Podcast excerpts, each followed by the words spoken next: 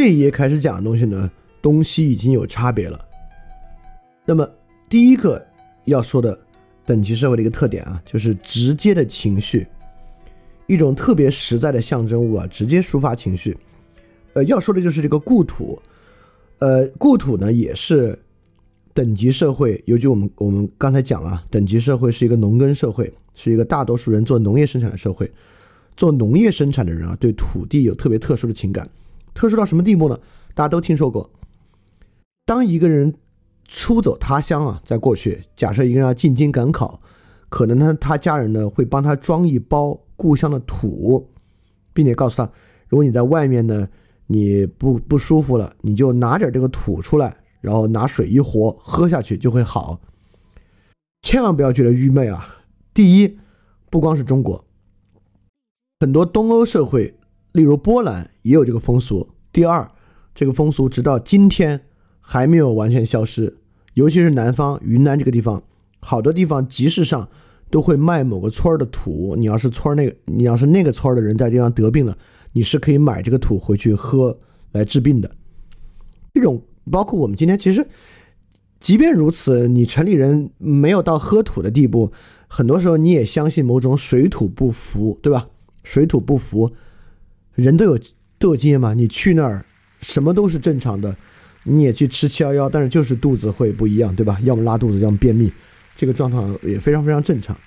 所以说，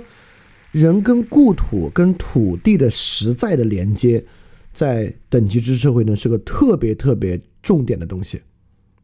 到今天依然有传统的参与，就比如说。呃，你活的时候到处跑啊，但死了之后呢，骨灰呢要埋到故土之上。你知道今天这样的人也是不少的，但是但是西欧就不太有这么个玩法。在这个在这个问题以及之后的一系列问题之上啊，西欧都特别特殊，东欧、北美原住民、南美原住民、非洲都有这些东西。故凡是农耕，中东也有农耕文明的故土纪念都有，但西欧没有。但是我们又得必须拿西欧出来说，原因呢，就是今天世界是西欧化社会，对吧？所以西欧作为一个特例呢，会拿出来讲。这里我插一句啊，就剑桥大学有一个里约瑟研究院，是专门研究东方，尤其是中国的。就历史上有著名的一个里约瑟问题，这个里约瑟问题呢，就是任何历史上的大国，但他其实想说的就是西欧诸国和中国都会在。生产力发展到一定阶段之后，进入工业革命，所有国家概莫能外，except 中国。中国在生产力和人口到达那个界限之后呢，就没有进工业革命。这是为啥呢？就里约瑟是这个问题。这这个问题的解释，陈嘉映老师给出的，我觉得特别特别有道理。就说我们应该问的不是中国怎么没进工业革命，反而工业革命的特例是在西欧。我们要问的是，全世界各地都不搞工业革命，怎么，尤其是英国，怎么就英国搞工业革命呢？所以这个问题该反过来问：真正的特例不是中国，真正的特例呢是英国。所以这里呢，我也想说一下，就为什么这里要强调中西的对比啊？在这个点上，就是因为我我我深受海德格尔那句话的启发，就是海，因为当时。欧洲由于二战之后嘛，整个文明凋敝，大家认为西欧洲的这个思想啊和价值观啊走到头了，所以那个时候又兴起了一阵东方热，老庄啊、孔子的思想在欧洲挺火的。海德格尔呢对老子是非常的痴迷，我们知道海德格尔在后期很多时候都引用了很多老子的直接原话，甚至参与过《道德经》的一个翻译过程，但是后来这个翻译过程没走完。但是海德格尔在晚年重新回想他与东方思想的这次汇聚啊。海德格尔说的是西方。海德格尔说，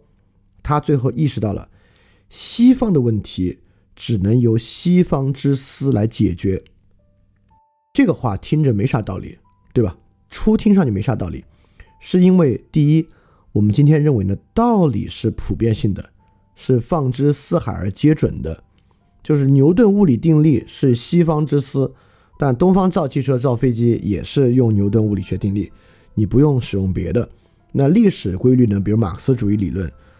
那应该也是如此吧？就是他根本不管东方西方，它就是一套正确的理论，它是社会学领域的牛顿物理学理论，那就应该用它。但我们今天之后从这一点，这点说这个故土眷恋，西欧跟东方的区别还没那么强啊。我们越往后说，大家越会注意到，虽然个人主义平民社会是一个全球性的问题，但是东方和西方面临的挑战、问题呈现的形式、想解决的路径完完全全不一样。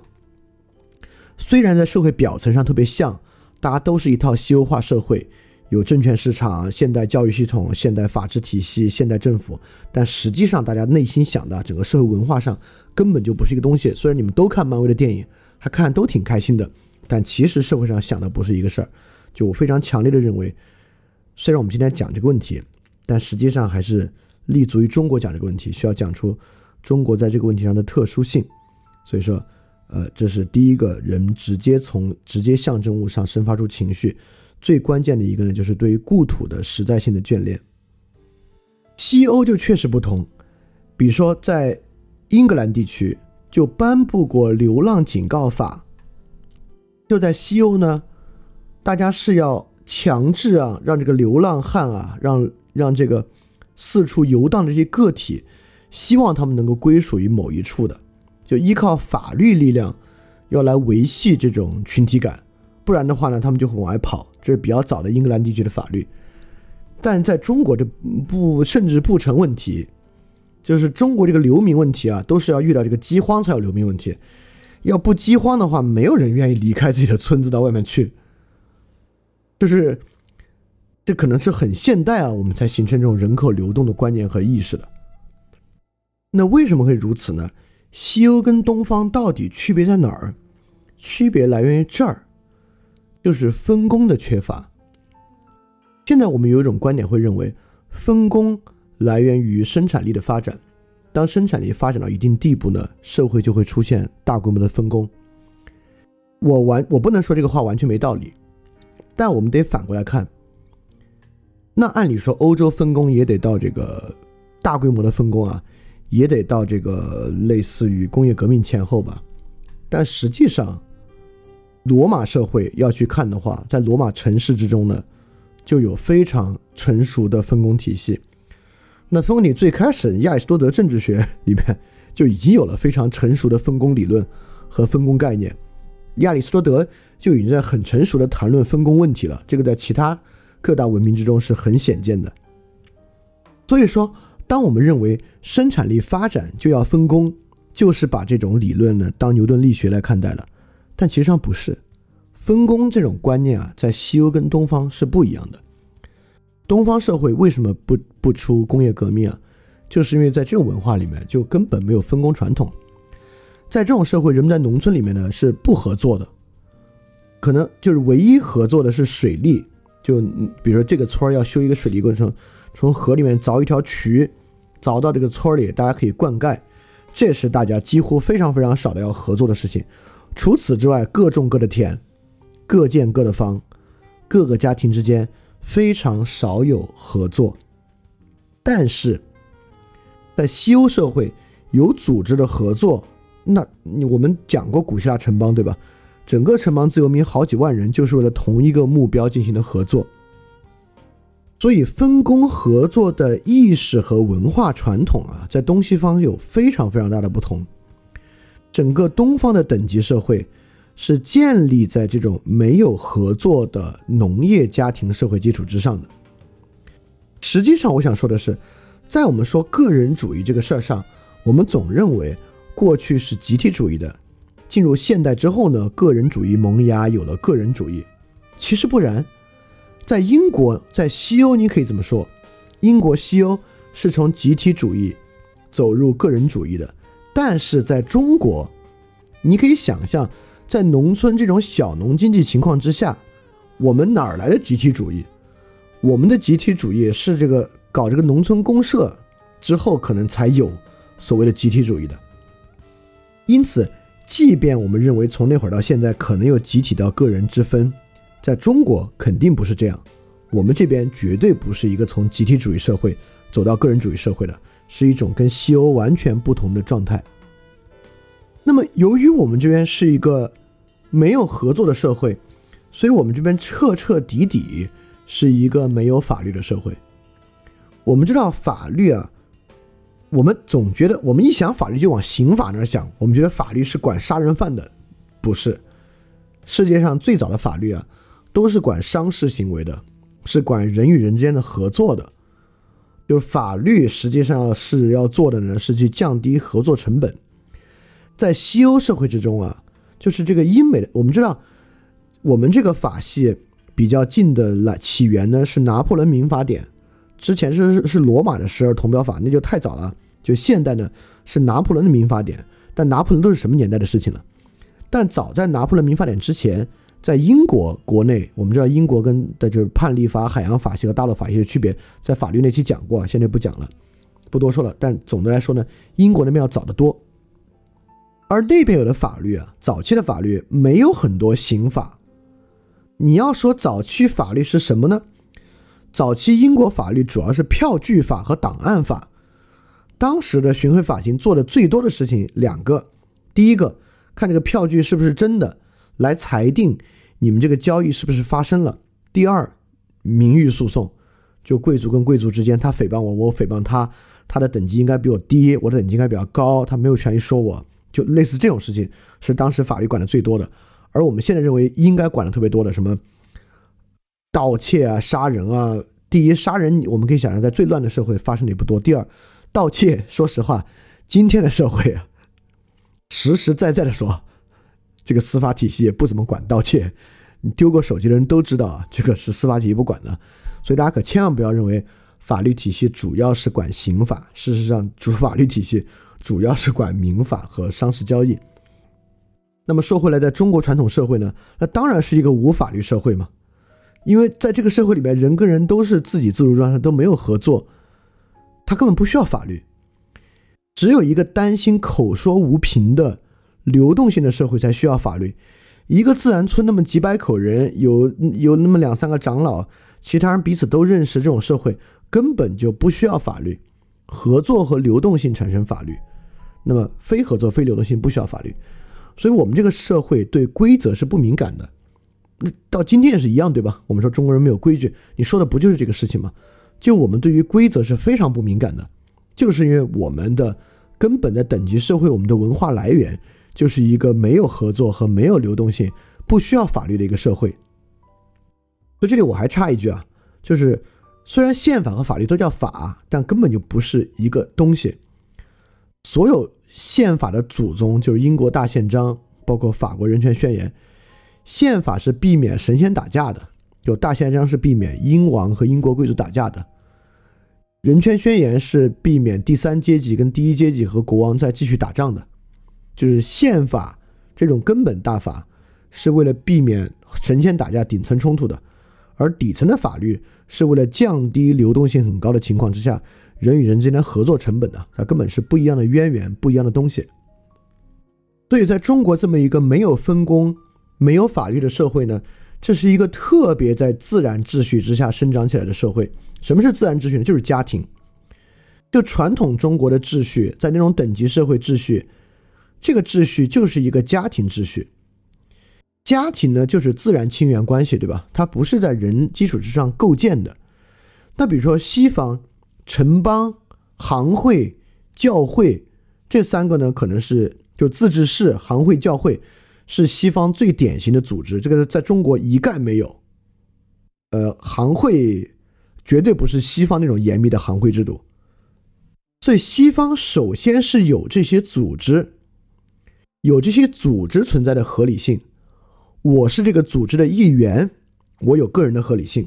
比如说，在基督教还遭迫害的时候，当然先有基督教教会的合理性，我做一个基督教信徒，我拥有个人的合理性。所以，西方社会的秩序呢，不是一个自然秩序，在他们用集体主义是正常的，因为在他们那里先有集体组织的合理性，再有个人的合理性，是集体主义的。但在我们这里就是家庭，虽然家庭不是一个人啊，但家庭绝对不是一个集体，因为家庭不是人构建起来的，家庭是自然的。东方呢，家庭就先天合理，你作为家庭成员呢，当然有合理性。因此，这种社会其实是没有集体主义根基的，它是很容易接受当代个人主义的。所以我就会认为，西方人从集体主义接受个人主义呢，其实没有那么简单。但在我们这儿接受这种当代个人主义价值观呢，轻车熟路，就像是就像是从我们这儿长出来的一样，就是很容易接纳。所以在这方面，我们跟西方是很不同的。而且一会儿我们会说，它的偏重也是不一样的。包括国家的概念，我们这说国家国家，其实也是从自然的家推广到国家。我们对国家的想象呢，就是对自然的家推到国家，而西方不是没有国家的概念，比如说他们也会说那是国父，对吧？但是在这些里面呢，他们他们也用了家的隐喻，但恰恰相反，他们先有社会上的群体，再把家比喻为社会上的群体。是相反的关系，这个东西大家要好好理解一下。就是我们这边的国家是从自然的家作为基础类比的，而西方的国家乃至于到西方人自己的家，是从社会上的共同体这种建构性的组织往反推的。所以在我们的国家之中，我们特别强调什么“古已有之”啊，这那这那的，觉得它好像是个自然生发的概念，就像一个人的家一样。而西方反过来说，人自己的家庭呢？也是在强调人与人之间形成共识啊这些关系，所以说我们会发现，就有很多文化研究这么都都都会发现这个东西啊，在西方家庭呢，其实夫妻关系是家庭的主轴，就是后天形成的这个人与人间的共识关系，夫妻关系是家庭主轴，但东方关系大家都很明白啊，父子关系是家庭主轴，东方式的家庭重要的家庭主轴线就是从父亲到他儿子的这条轴线。这个是个非常非常不同的，所以西方其实是一个两性关系构建起来的社会，而东方中国真的是一个同性文化的社会，尤其是男性的文化，整个中国文化特别讲究长子相承这种男性文化。所以说我我说一个不太政治正确的观点啊，而而且我也没有数据，而且这话不是我说的，大家要要怪怪费孝通，我是在费孝通的书上看到的。就费孝通说，正是因为这种文化轴线的差异，西方是夫妻主轴，东方是父子主轴，所以在费孝通的年代啊，还把同性恋当做一种神经症看待。我说过政治不太正确的话，就是我承认有先天基因型的同性恋，但我也认为，在同性恋，尤其是男同性恋之中，绝对也有后天的，因为家庭关系的同性恋。费孝通就认为呢，东方这种家庭父子主轴的关系比较容易产生同性恋。跟我们这种同性文化也有关系啊，所以说，但 anyway，就这一页最重要要讲的呢，是我们是个自然秩序的社会，西方是一个建构起来秩序的社会，在那种建构起来秩序的社会之中呢，有真正的集体主义，而在我们这边，其实我们的文化土壤之中没有集体主义的根基，我们这儿接受个人主义是很轻易的，所以我们这边，如果你说之前那不叫集体主义，也也不是我们现代意义上的个人主义。这就自我主义吧。我们之前就是一种自我主义的社会，走向个人主义的社会。西方才是从集体主义社会走向个人主义社会。那在我们这等级是怎么来的呢？就是因为家庭本身就不是一个平均化的整体。像我已经举过例子了，爷爷的地位高，我的地位低。呃，所以说呢，我们一想等级制社会，就想贵族非贵族的区别，对吧？贵族制社会，非贵族社会。但我们也知道，在我们这边。是没有欧洲的那种贵族的，那种世袭制的，有头衔、有封地、有特别大的跟其他人的差异、有领地那种封建意义上的贵族，因为我们一直是中央王权，嗯，不搞什么分封制的，搞得非常非常少，所以我们这边想象等级社会呢，真的不是那种贵族和非贵族的西欧式的等级，就是费孝通费老说的所谓的中华文化的差序格局。也就是说，呃，假设一个大家族吧，其中我的爷爷是最显赫的那个，那有一个跟我平辈的，我是我爷爷的孙子，那我爷爷可能还有个外孙，那在这个差序格局之中呢，我地位就比我外孙高，就这么简单，因为我爷爷在整个家族里地位最高，比他平辈的人，在他平辈里面，他的地位最高，那那个人虽然是也是孙子辈儿，但是外孙，我是本孙，那么。我的地位就比他高，那长孙的地位呢就比我高，大概就是这么一些差序格局。差序格局，就我觉得中国人理解起来毫无困难。就是由于亲缘上的远近关系，产生这么一种人与人之间距离的远近的判断。比如刘姥姥就是个很好例子啊，刘姥姥是应该我没记错的《红楼梦》里面的四大家长的王家吧，是王家之远亲。那王家远亲呢，本身已经是乡下人了，但是呢，就因为是王家远亲，他跟所有中国其他的乡下人都不一样。他来贾家呢，贾家也要帮他。在西方啊，你也很难想象，就是一个乡下人突然进一个贵族家，这个贵族家因为有血，因为有亲缘关系，还要帮他，这是基本上不太可能的事情。这个在当代中国当然也有参照了，就是我我我我我举了个特别特别现代的例子啊，就是比如说你们高中一共有六个班，你跟你的班的人关系当然最近了，你们是一个班嘛，然后你跟其他班的人呢，距离大概是这个平平行的关系啊。你跟其他五个班可能关系都差不多近，但比如你哪天跟三班的一个人谈了恋爱了，哎，三班的其他人突然跟你的关系呢，也比跟其他非你班的人关系就近了，就形成了这么一个差序，就你、你的恋爱对象、你的恋爱对象同班同学，然后再是其他的非你班的同学，就形成这么一个差序。对中国社会这种自我主义社会，它的根本参照系是我。从自己出发，沿着我的亲缘关系形成费孝通的那个比喻是很精彩的，就是把一个石头投到一个水里，就产生那个涟漪，向外扩成了涟漪，跟我最近的人、次近的人、再次近的人、再次近的人，一层一层往外亲缘关系的顺序来衡量这条距离，而这条距离呢，加上社会权势，就形成了中国的等级化社会，就是《红楼梦》描述的这种等级化社会。所以，对于中国的等级化社会，那《红楼梦》是一部教科书。我觉得《红楼梦》确实是中国等级化社会的教科书。那跟西方的等级化社会是完完全全不一样的。当然，《红楼梦》是讽刺这个等级社会啊，不是歌颂这个等级社会。而在中国这个差序格局之中，权势越大的人，他的差序网络就越大，层级就越多。比如说贾家跟王家的这个外亲刘姥姥都能有关系。但在一个乡下呢，这个等级就会简单一些，因为大家的网络都很小嘛，就在一个村子里面，彼此之间都认识，这个格局就简单。所以说，在中国这个话，人分三六九等，这个我会认为啊，我没有就这个问题跟西方朋友交流过，但我认为，如果用它来描述西方的等级社会呢，这话说复杂了。西方的等级社会大概没有这么复杂的等级，就三六九等。就是西方等级社会，他们会认为，当然是个等级社会，但更像是一个贵族非被非贵族分化之社会，而不是一个能够分出三六九等这么复杂等级的社会。比如西方社会也有很强烈的依附关系，这个依附关系呢，有时候也能形成链状结构，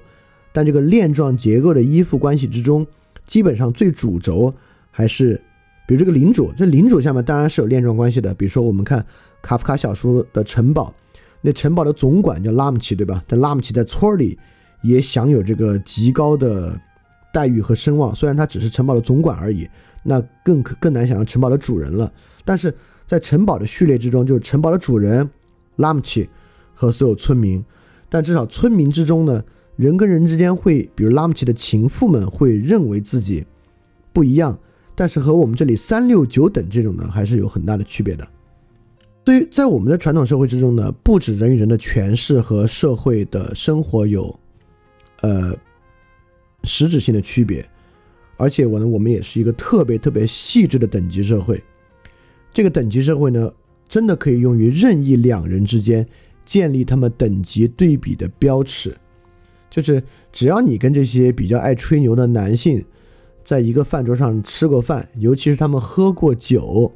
当他们开始攀比起来自己认识什么样的人的时候，你就能够感受到这么一个等级社会在我们这边三六九等的强大。我们上期还讲了桑内特那本书啊，叫《公共人的丧失》，因此我会觉得在公共人的丧失这个提法在西方是 OK 的，但在我们这儿没什么公共人的丧失这么一说。我们这边自古就没有公共人，也就是说，如果有这么一个二元关系，从集体主义到个人主义。当我们这么说的时候，它都是建立一个前提：先在的集体的情况之下来讨论。也就是说，无论如何，人处于集体之中，那么坚持集体主义的人呢，就会认为在集体中的个人，集体呢就会高于个人。那么认可个人主义的人呢，就会说，虽然处于集体之中，但是个人先于且高于集体。也就是说，集体主义和个人主义之变可不是一个对称的关系哦，它是要建立在有集体的条件之下来说。但是中国传统这种家庭式的自我，外部没有说得上的大型集体，所以它不存在个人主义与集体主义的这个对立关系。在这个时候呢，就是他的家庭和他所处的差序格局的关系。所以我们这边从来就没有公共性与集体主义这个事儿。所以说，在我们的文化环境，直到今天啊，我们人缺乏公共性，缺乏所谓的公共意识啊，这也是。就是我们的自然传统，我们这个文化传统就是这样。对西方可以说是一种从集体主义某种程度上走入个人主义的社会，是从对于集体的肯定到对于集体优先地位的否定的路径；而东方呢，是从自我主义走入个人主义，始终根本就没有集体这事儿，过渡到对于集体的否定。这就是我说为什么我认为东方人接触个人主义会更容易。因为你过去没有集体感，也没有集体意识，现在你跳出来否定集体很容易。但是从西方，从一个非常认可和强化集体，到现在不那么强化集体的过程呢，在过这个在在这个过程之中所受到的阻力啊和那个张力是会大一些的。对西方的利益格局，社会中的利益格局呢，就是以各种不同的集体为边界的。如果我我我这里可能没有没有机会把这个行会讲的介绍太细啊，但大家如果知道。就西欧行会是个多么封闭的组织，就是行会就是西欧这种分工化社会之家分工的匠人以及他们的学徒构成的这个组织。行会跟行会之间那是相当相当封闭的组织，而行会的封闭性呢，就是以群体形成的利益格局。在这个行会内部，大家是利益共享的，但行会之外，利益是一点都不对外进行扩散的。但东方的利益格局就像王家、贾家的刘姥姥，是一套无限收敛的线性关系，就它只是利益随着这个差序格局不断的扩散，变得越来越小而已。它不像西方有一个界限分明的集体形成的利益区隔，在我们这边呢，就是越往外这个利益关系越淡、越淡、越淡，淡到可能看不见吧。所以整个东西方的等级社会是一种完全不同的等级社会。在西方那边呢，等级社会呈现为，呃，最开始是贵族与非贵族的简单关系，之后呢，社会出现呈现出我们今天被用以说 class 这个词，就是阶级。西方的等级社会呢，就是明显的阶级区分，比如说法国大革命阶段的第一阶级、第二阶级和第三阶级这样的阶级之区分。但东方的等级社会不是我们的社会呈现出了几种不同的阶级，那都是现代的事情了。在过去呢，就是一个人的关系的序列，从皇帝到皇亲国戚。你看，我觉得“皇亲国戚”这个名字也很有意思啊。皇亲是指皇帝的实际亲属，而国戚呢，指的是跟皇帝关系很近的官员，而皇帝呢是国的代表，因此这些人呢就像他的亲戚一样。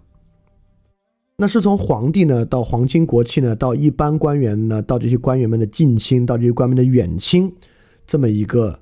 不断向外扩散的这么一个关系，当然里面还有大家族啊，在里面这是我没有就没有放到这个轴线里面的。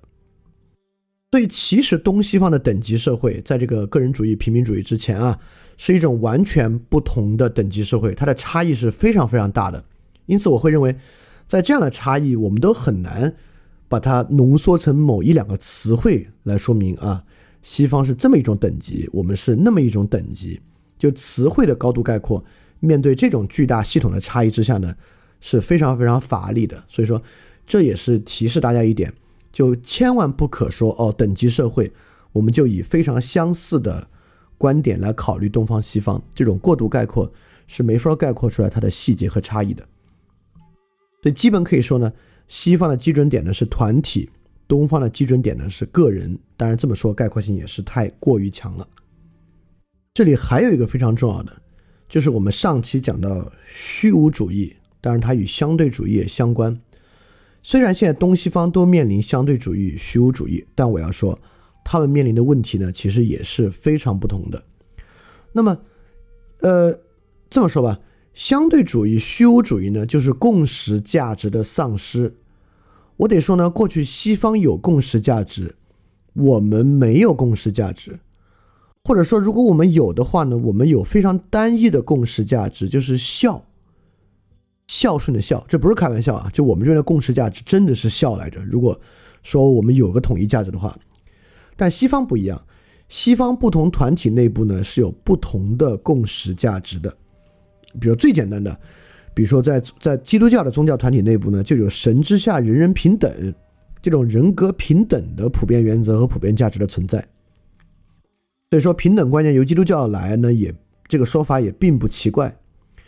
对普遍原则的反思啊，就是其实跟团体相关。我们都说过，东方的这个团体是家庭是自然的，它都不能说是一种团体，对吧？西方是建构性的团体。那建构性的团体呢，你要产生团体共识，这个团体共识呢？它本身当然是具有反思性的，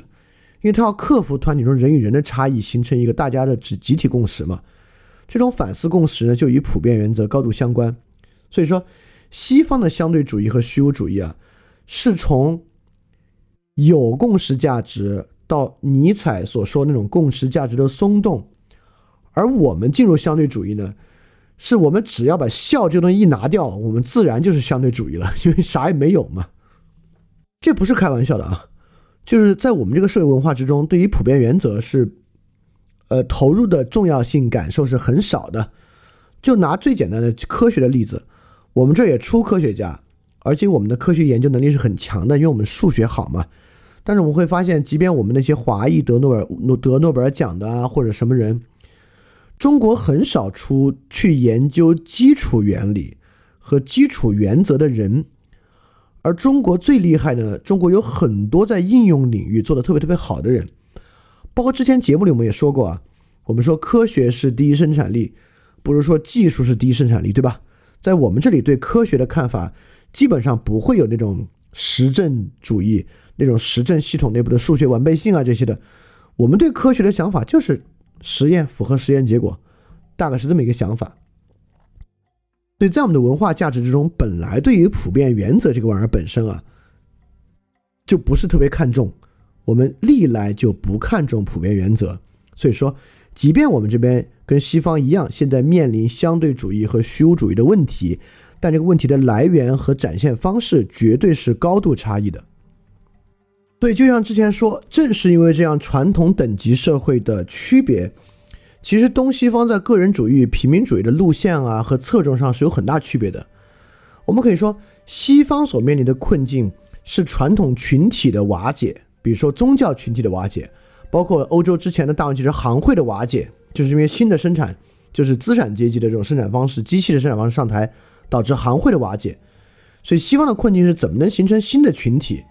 且这个新的群体可以不是等级制群体呢？就是因为特别法国大革命之后啊。这种新的群体怎么是一个平等的群体呢？在这个诉求之下，在西方路线之中，平民主义是一直重于个人主义的。就如何能够形成新的群体，在他们那的重要性是高于如何做好个体的。所以这种土壤才会生出像嬉皮士这种文化，生出欧盟这样的解决路线。就卢梭是最典型的，对吧？卢梭就是说，我们能形成一种新的高度平等的共识，而且卢梭都说了啊。这个自由啊，无往不在枷锁之中。我们要迫使人自由，对吧？卢梭绝对是非常认可平民主义路线，但是反对个人主义的。这是代表了一种特别典型的西欧的路线和想法，就是我们能够以大家还是要放弃个人，但是能够以平民主义的方式去达成一种超大的共同体，重新形成一种比过去更稳固的群体。但东方的主要困境呢，就我们这边的困境啊。是我们得以定义自身的差序格局瓦解了，就传统的家庭啊、大家族的秩序瓦解了。在这个情况之下呢，每个人啊怎么能独立自处这么一个问题，就是我们过去能够通过家族差序格局定义自己的方式没有了。那我们怎么来独立自处呢？所以在我们的文化之中面临这个问题啊，个人主义是重于平民主义的。其实对于人跟人之间是不是一定那么平等呢？我感觉我们没有欧洲人那么在意。要真在意的话，难民问题我们应该很关心。但我们这个国家人对难民啊、其实对于这个受苦受难的人民的关注啊，其实其实不是特强。在我们这个路线之下，最容易生出的就是这种现代佛教的解决路线，以一种极端个人主义、虚无主义的态度，包括各种各样的台湾灵修课程啊、身心灵啊这套东西，包括我认为当代科学主义、科学实证主义本身也成为一种特殊的身心灵方法吧。所以从传统一路看过来呢，我们才能看出这种路线上和侧重点的区别，导致我们对于所谓什么是平民主义、什么是平等。什么是等级？有更深的认识。所以我们进一步分析呢，两个路线面临的瓦解的东西也是不一样的。我们都知道，当代我们把个人主义和平民主义称作一种危机。为什么是一种危机呢？其根本原因是这个，代表一种传统秩序的瓦解，而新的秩序是一个空头支票，就是当代我们选择这个个人主义、平民主义的路径是搞不成的，因此是危机。传统的秩序在它的冲击之下瓦解了，而他所提出的路径呢有巨大的问题，他解决不了，所以称其危机。所以它怎么导致瓦解的呢？就是西方主要导致瓦解的呢是传统团体面对新的分工秩序的必然瓦解，包括我们说了行会的瓦解，还有包括教会的瓦解，对吧？大家可不要觉得教会瓦解的原因是因为科学对于宗教的冲击啊，我们都知道。这个宗教改革，包括英国圣公会的成立啊，马丁路德新教改革啊，其实是在欧洲势力分化情况之下，各个国家脱离罗马教廷的尝试，对吧？这跟科学主义呢没什么关系啊。第三，包括贵族土地所有制面临资本主义生产秩序的瓦解，所以说资本主义这种新的分工呢，导致欧洲传统群体的瓦解，这是西方的主要挑战。而东方挑战呢？主要是这种资本主义分工体制带来的高流动性。过去小农经济嘛，大家在村里干农活现在呢，大家像我跑到北京来工作，带来的这种个体标尺的瓦解。所以，当一个人离开家乡来到大城市生活呢，包括他自己和他所在家庭的所有差序格局呢，就在这个过程中被完全打乱了。这种依附于这种差序格局的传统情感呢，也就完全乱掉了。所以，双方的挑战其实是完全不同的。一个是群体的不稳定性，一个是个体的不稳定性。当然，虽然如此，我们也说现代化不是中国化，不是中国的现代化，是中国的西欧化。所以，现代化路径之中呢，也有一些可以说是政治正确的表述，包括自由、平等、民主啊这些东西，是它政治正确表述。所以，虽然我们这边面临的是个体的不稳不稳定性，但如果你非要看社会的议题啊，浮在表面上的议题，我们谈的也是。自由、民主、平等的问题，但虽然我们跟西方一样在谈这个问题，但这个问题的内涵是不同的。所以说到这里，我想说，我们在最开始提出的那个问题，在我们的传统叙事之中，从等级制社会走向平等社会的原因是追求自由的人民推翻加诸在他们身上的压迫，形成新的社会。但要我说，不是，让世界改变的不是革命。而是资本主义分工体制，是资本主义分工体制让等级制社会瓦解，走向今天的平民社会的，这不是大家主动追求的结果。对，回推到这种西方革命和我们的革命来讲，都是非常非常不同的。你看，这是我们去理解俄国民粹主义的时候的一个困难点，对吧？就我们怎么觉得俄国民粹主义这帮人这么虚伪呢？他们说农民一切都好，但他们也说这个农民农民需要沙皇管，我们就造一个。这不是他们虚伪啊，是因为在西方这个语境之下，他们要做的是群体替代。过去的群体呢是俄国贵族，现在这个 revolution 这个 reverse 倒转关系呢，是要将农民的地位提高，不如说是要换成农民的视角、自然的视角来看待这个社会该怎么样。但是这个事儿是不是一定要以农民来干不重要。最好要的是农民这个群体，他们所达成的价值共识成为社会的共识，但这个共识的推动完全不必是农民来做，也不必是农民来提炼，也不必是农民来推进，可以靠知识分子来推进。我们要的是根植于农民这个群体的共识，因此，就由于要的不是农民实际掌权，而是要以农民的视角来看待这个社会。在他们的情况之下，可以不需要农民参与，可以在里面对于农民的实质进行挖苦嘲讽，这些呢都并不矛盾。但是，农民革命放到一个差序格局的定义之下来看，可不是要换个视角看社会，不是要把贵族视角换农民视角，不，就是要把农民推到差序格局的中心地带去，让他在社会整体差序格局之中处在那个涟漪中央的位置。但我们也知道这个实际执行起来有多难啊，所以最后进入执行阶段，比如说柬埔寨的红色高棉。怎么把农民推到差序格局的中央呢？就是把所有过去在差序格局之中导致农民处于边缘，而他们在中央的东西全部否定，搞来杀掉，把知识分子杀掉，把资产阶级杀掉，把城里人杀掉，把人全部都赶回到乡村去。OK，现在农民成为差序格局的中央。对这种根植的传统，即便对于革命这样的形态都是非常非常大的差异的。所以说。就去深入理解到这样的问题，我不知道大家有没有更理解海德格尔的那那句话，就解决一个地方的问题，需要这个地方本身的思想和思辨，你靠借用别的东西是解决不了的，因为你借来一套别的意识形态，借来一套别的概念，当它实质化的时候，当它实际去做的时候，它完完全全用的是根植于你这个文化土壤之中的一套底层的观念和一些下意识的东西在推进。所以，当实际西方面对这个等级制社会的问题，他们最容易去想的就是整体制衡的关系。因为我们说了，西方不是一个差序的格局，是一个不同群体在群体边界之外去制衡、去争夺利的一个格局。所以，孟德斯鸠认为平等的实现呢，就是靠各个群体之间形成权力的制衡。制衡，包括我们知道，欧英国建了圣公会，又有天主教复辟，那之后的办法呢，就是。英国搞了好多好多宗教派系，国内完全走宗教宽容，搞出无数宗教派系，最后形成这种社会上的制衡关系。所以说，在西方后面看来，等级社会是什么社会呢？就是一种失去制衡群体的社会。这里我们可以想象，为什么最后会回到以这种古希腊城邦的民主制为参考，所形成这种现代的议会制民主，就是我们先天认为我们会形成各种各样的利益群体。当这个利益群体失去平衡的时候呢，就是等级社会；当它平衡的比较好的时候呢，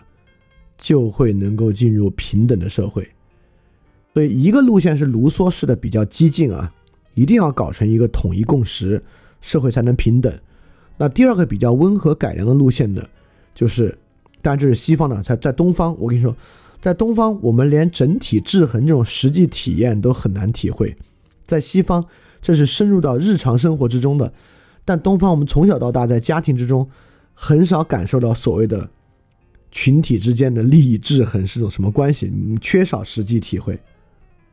对西方本身呢，确实有一个团体本位，在他们那儿自古群体就会有所有者，会就形成团体。比如古希腊三种制度，君主制，就是城邦这个团体是由世袭的家族所有的；建筑制。就城邦这个团体的所有者呢，是靠谁拳头硬谁上更替的民主制。城邦这个实体非常罕见的由全体所有，因此西方呢确实有这个团体，我们这边是可以说是家庭本位的。西方可以说构建起来呢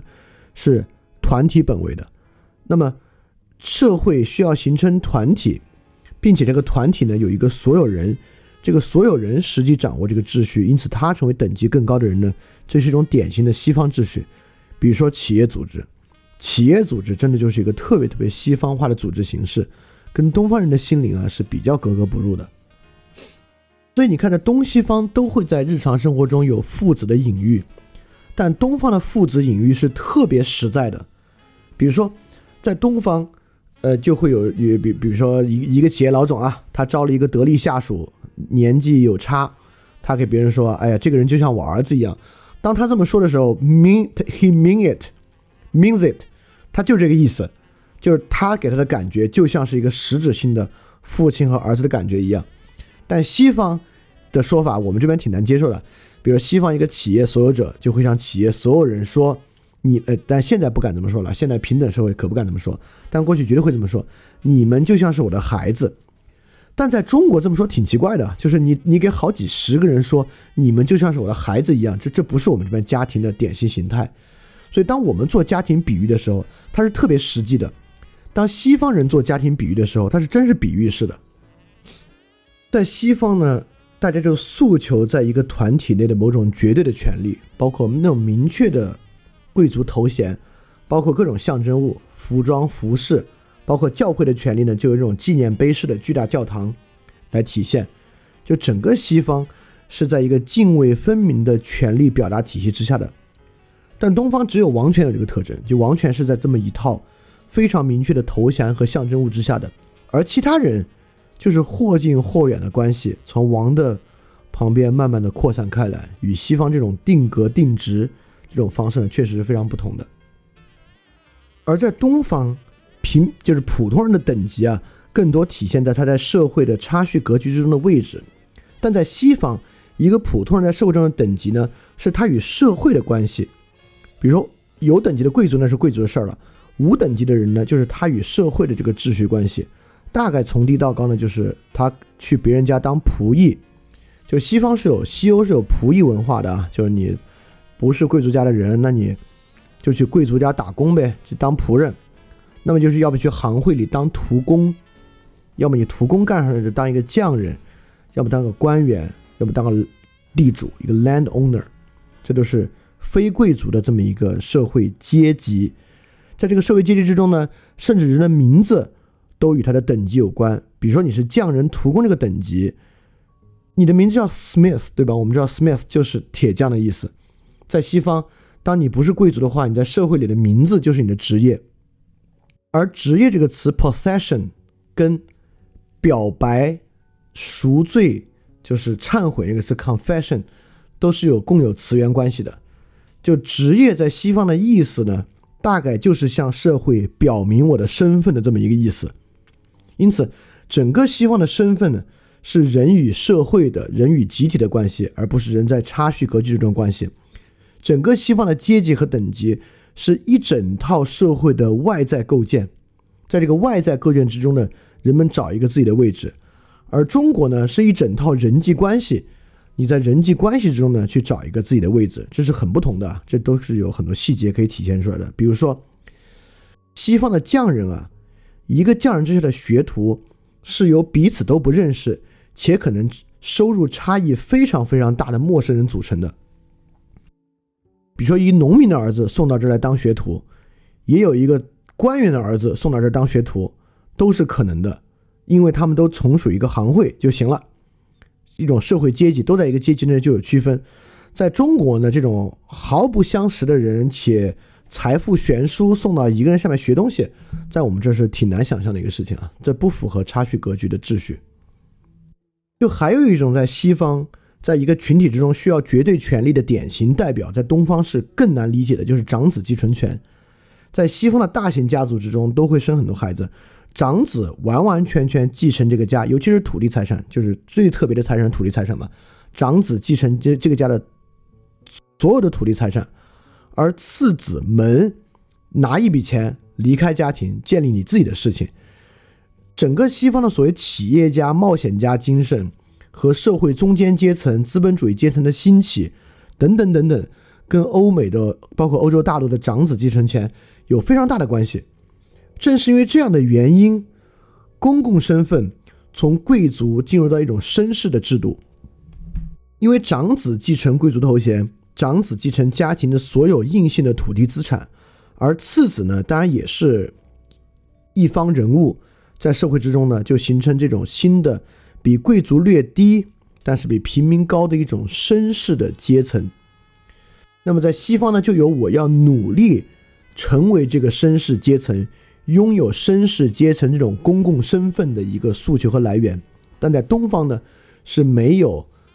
既没有长子继承这样的。制度也没有一个人要努力进入社会、获得阶层头衔的这个冲动，在东方的差序格局本身就不是这么一个清晰的制度，而且更多的本来就是就就是一种先天的东西。当然，我们这个科举考试啊，是跟西方不同的一套方法，但科举考试你也可以说是一个拥有公共身份或在差序格局之上变化自己格局的一个方法。而正是因为长子继承权很多。非常有能力的次子等等啊，进入社会，所以西方还形成了一种人际权利。在我们这边，人际权利呢，大概就是刘姥姥跟贾家的关系；但在西方有一种非常特殊的庇护制，是完全非血缘的。所以很有权势的人都愿意成为一些很有前途的小伙子的庇护人，让这些很多大家族的次子们到社会之上，由这个另外跟他完全没有血缘关系的人对他进行庇护，让他能够建立这样的事业。而庇护关系呢，也正是将这种人被吸收到一个具有共识的群体之中。那被庇护人之间，在中国不像本孙和外孙之间的这个差异关系。而一个有权势的人，他所庇护的数个人之间呢，就是一种完全平行的关系。这也是一种西方的典型的等级社会的秩序。当然，今天讲西方讲的潦草一下，就没有东方讲的多，因为关键我们要说中国的问题。所以西方我们讲最后一个这个东西呢，也引入一个特别特别重要的观点，就是西方还有一种比较特殊的一种债务维系关系。当然，在我们这儿都是小农经济，不太有这个东西。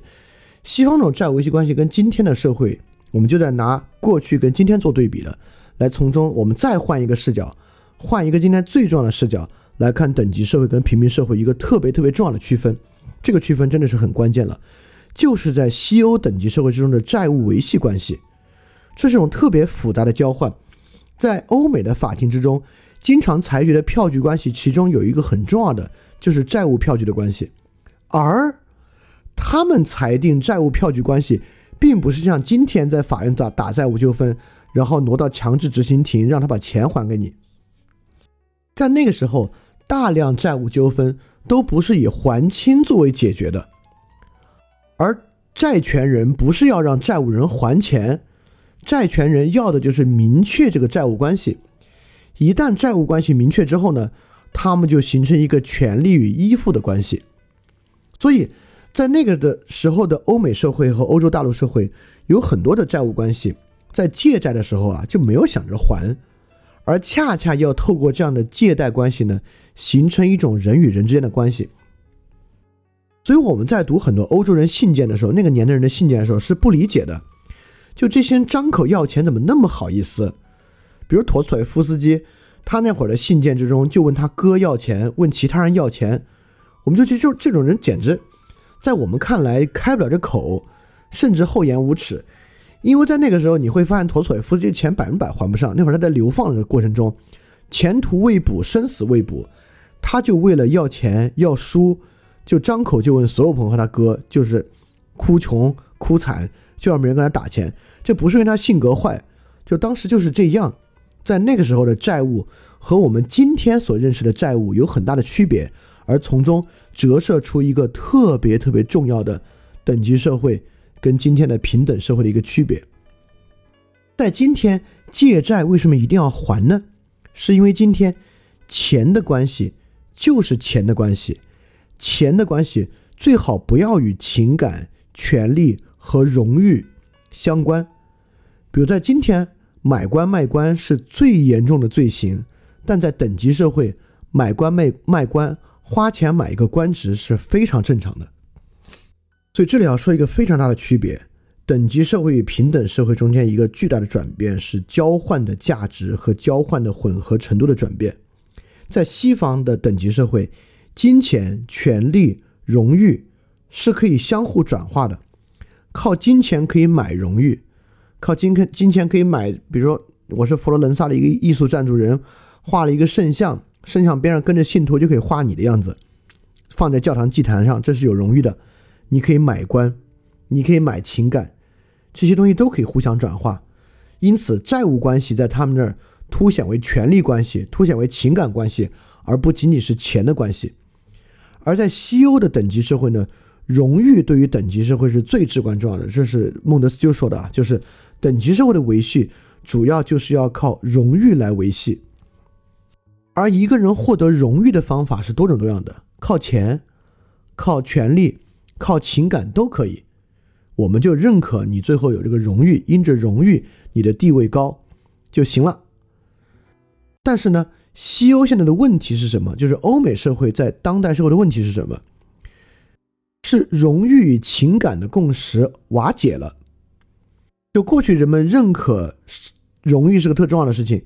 某种情感是很重要的事情。但这后现代社会嘛，现代社会之后，人们觉得荣誉在一个功利主义和实用主义价值之下没有意义了，情感也没那么大意义了，因此瓦解了，最后剩下钱。但东方不一样，东方没有分工社会，我们说的对吧？中国是没有分工社会的。我们呢，过去也买官，买官也很正常。我们经常可以看清朝、明朝的书，很多人会抱怨买官不值。我买官本来想赚很多钱。但最后呢，基本上就赔本儿或者折了，所以那个时候官跟赚钱的关系是挺大的。但是情感和荣誉在中国是一直属于差序格局的，这个东西呢是钱不可以碰的。而且中国其实没有什么太强的荣誉的观念，就荣誉跟情感是一个相当相当混合的观念。就这个呢是在中国跟西方不一样的，所以西方面临的交换。与等级社会的关键问题是荣誉与情感共识的瓦解，但是中国剧烈的进入货币与情感的冲突。就在差序格局的社会，情感是最重要的要素，但在今天，货币作为一种交换要素，逐渐成为一个最重要的要素，所以整个社会在以货币的交换替代情感的交换的剧烈冲突之中。现代社会的平等是这么一种平等。这种平等不接受权力、荣誉、情感在人之间有抽象差别，因为这些东西呢都与人格相关。如果一个人就因为钱，他的荣誉上与我有了区别，在过去的社会是无所谓的，在今天的社会不行。今天社会钱是钱，荣誉是荣誉。今天的社会你要获得荣誉要付出巨大的代价，比如说谁要成烈士了，我们觉得他可能人格高我一等。但你要就靠钱，陈光标这种花钱的，你要人格高于我是不可能的。正是因为这种反思性的人格平等的维度，导致荣誉、权利和情感都不能够用于人与人之间的交换了。它就导致了金钱成为了唯一合理的交换媒介。这是平民社会的一个特点，就是因为如果其他东西也能够与金钱混成交换的话，人跟人之间的人格就会出现差别。所以说，我们建立平民社会的一个必然代价是拜金，因为就因为在平民社会之中，钱才成为一个这么重要的交换媒介，成为一个唯一合理的交换媒介。而就像孟德斯鸠说的，如果我们不想接受一个拜金的社会呢，我们基本就要接受一个等级社会。就如果你不喜欢钱作为社会唯一交换媒介的话，那你就可能要接受。很多人因为其出身或其他原因，在人格上会高你一等，所以等级社会是什么呢？就是一个人与人之间有人格差异，有天然的荣誉大小、权力大小，大家对他有情感和权力上的依附关系，而他不需要付出什么代价就可以来获得这种依附。在东方呢，它形成一种差序中较高的格局的人就可以天然的获得这个；在西方呢，就是世袭的群体之中的所有者。能够获得这个东西，所以说，今天我们就打碎这一切，所以代价的呢，就是所有的荣誉、权利和情感要排除人与人之间跟金钱或其他东西的交换。但我们也知道，在社局在社会的实际生活中，这是不可能的，对吧？在实际生活之中，金钱经常用于来交换荣誉、权利或情感。对，这是我说为什么。这是只是一个方面啊，来说为什么我们今天指出这条新的道路，个人主义平民社会道路本身具有矛盾，就是他所提出的因然和实然的差距是非常非常大的。这在西方呢，它会带来一些困境。